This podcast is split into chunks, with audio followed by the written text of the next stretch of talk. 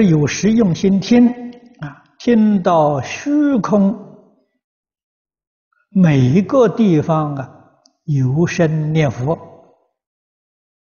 啊，并同时啊，也会带动身心都念。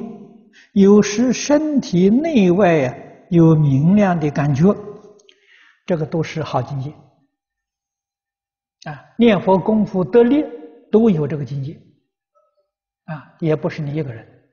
但是你要记住，境界现前，不要放在心上啊，放在心上啊，就有麻烦了，会变成魔障。